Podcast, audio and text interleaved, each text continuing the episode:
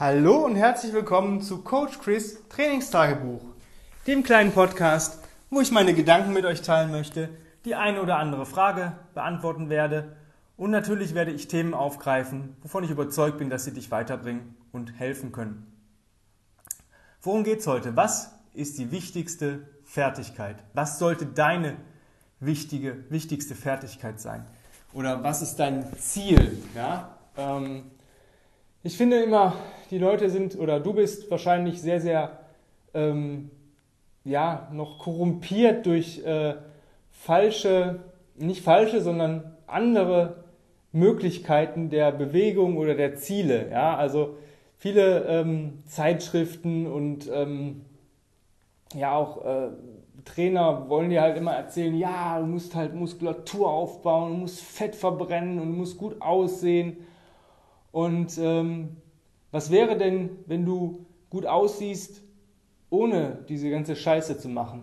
Dieses ähm, Pseudo-Fitness. Ja, du gehst wahrscheinlich, vielleicht jetzt momentan nicht, aber durch den Lockdown, aber sonst gehst du wahrscheinlich regelmäßig ins Studio.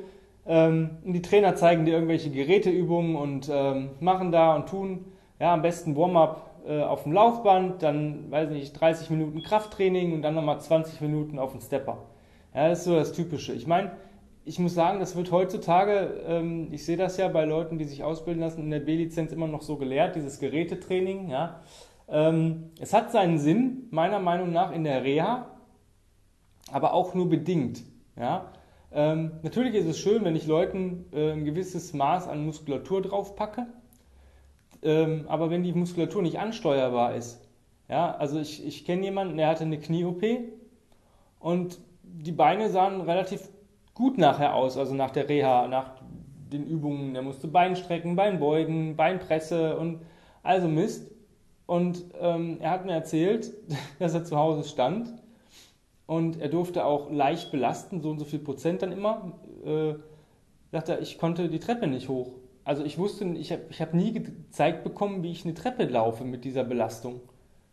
Ich sagte, ich habe mich da äh, halb einen abgewürgt. Und was bringt dir so eine Reha-Maßnahme, du hast zwar optisch eine gute Muskulatur und ähm, ja, dann kannst du aber noch nicht mal eine Treppe steigen. Wäre es nicht besser gewesen, den Leuten langsam wieder Schritte zu zeigen, zu gehen und solche Sachen, statt nur rein die Muskulatur um dieser Verletzung rum, die baut sich schon auf, wenn du richtig das regressierst. Ja, man muss ja nicht direkt irgendwie eine, eine Box von 30 cm nehmen, sondern vielleicht einen Step von 10, 20 cm und darauf wieder ähm, das Treppensteigen zu üben. Und wenn das alles funktioniert, kann man das auch minimal beladen, zum Beispiel mit zwei Kurzhanteln, zwei, weiß nicht, fünf Kilo oder so gesamt, also zweimal zweieinhalb und dann immer ein bisschen mehr, dass sich dadurch die Muskulatur aufbaut, weil die hat dann auch einen Sinn.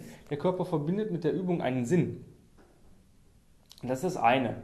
Ja, also so dieses Optiktraining. Für Bodybuilder macht das echt Sinn. Das ist das Einzige, wo ich sage, yo, du machst ähm, Schulterpressen an der Maschine, Natürlich brauchst du das heute. Vielleicht bist du heute nicht mehr. Vielleicht hast du gestern so schwer Kreuzheben und allen Scheiß gemacht, dass du dich gar nicht mehr stabilisieren kannst. Aber du musst heute deine Schulter trainieren, weil es einfach dran ist, weil du sonst, ähm, sonst kommst du mit deinem Plan nicht durch. Du musst heute die Schulter trainieren. Und warum nicht sich dann in eine Maschine reinsetzen? Weil du heute musst. Aber für alle anderen macht das eigentlich keinen Sinn. Und äh, die wichtigste Fertigkeit, die ich habe und die du haben solltest, ist reflexive Kraft. Nicht nur Kraft, weiß nicht, Deadlift mit 200 Kilo, schön, wie oft kannst du das denn machen? Oder wie viel, wie, wie, an wie vielen Tagen der Woche kannst du das? Und kannst du das halt aus der, aus der, ähm, ja, du kommst ins Studio rein, da liegt eine Langhantel, hebst du die?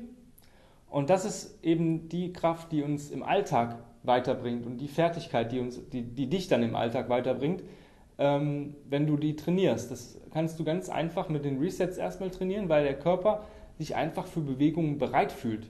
Ja? Was ist denn, wenn du jetzt, ähm, keine Ahnung, du läufst und du siehst, da kippt eine Leiter um und du hey, rennst hin, ja, du, du sprintest los und willst diese Leiter abfangen, weil ein Kind da drunter vielleicht steht und äh, gar nicht merkt, dass die Leiter kippt, ja, zum Beispiel.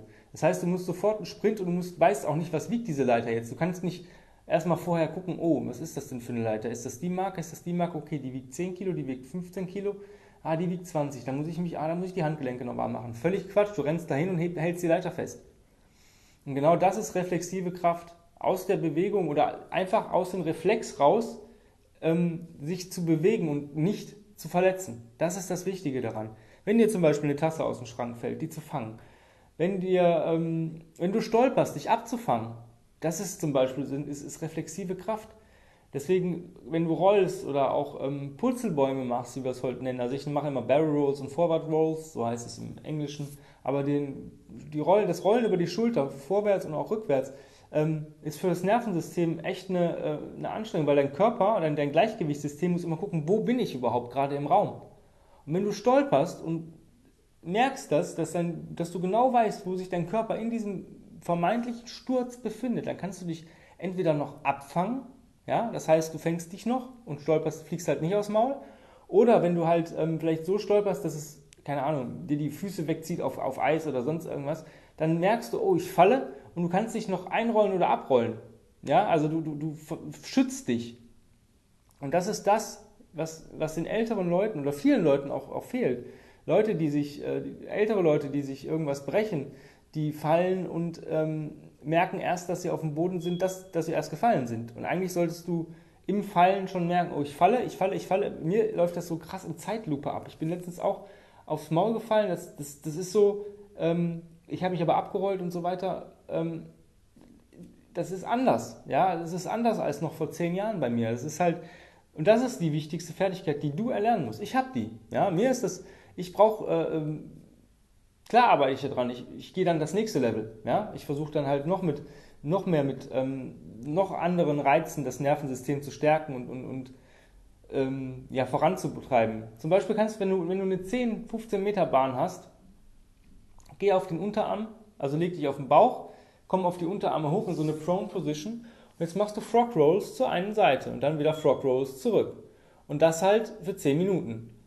Und du wirst merken, so die erste Runde, oder vielen Leuten geht so, dem wird schwindelig dabei. Weil die einfach nicht krass diese, diese, diese, diese, diesen Input vertragen, dass du dich in verschiedenen Bewegungen sich dein Kopf befindet und du dich durch den Raum rollst. Das gleiche passiert auch, wenn du, wenn du Infinity Signs im Stehen machst. Das Folgen der Augen und des Körpers deiner Hände, das kann manchmal zu einer Überreizung führen. Das solltest du vermeiden. Also wenn du merkst, ähm, es ist too, äh, too much heute oder zu krass für dich, ähm, dann regressier das. Äh, zum Beispiel bei den Frog Rolls, geh einen Schritt, äh, geh, geh, in der Geschwindigkeit, mach's langsamer. Geh, ne? Langsame Bewegung, das, dann weiß dein Körper, er hat mehr Zeit, sich zu orientieren.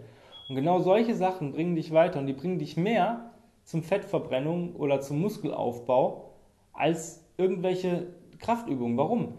Du bist dann, dein Körper ist fähig, Kraftübungen zu machen, aber der ist noch viel fähiger, wenn er die reflexive Stärke hat, wenn er diese reflexive Kraft hat.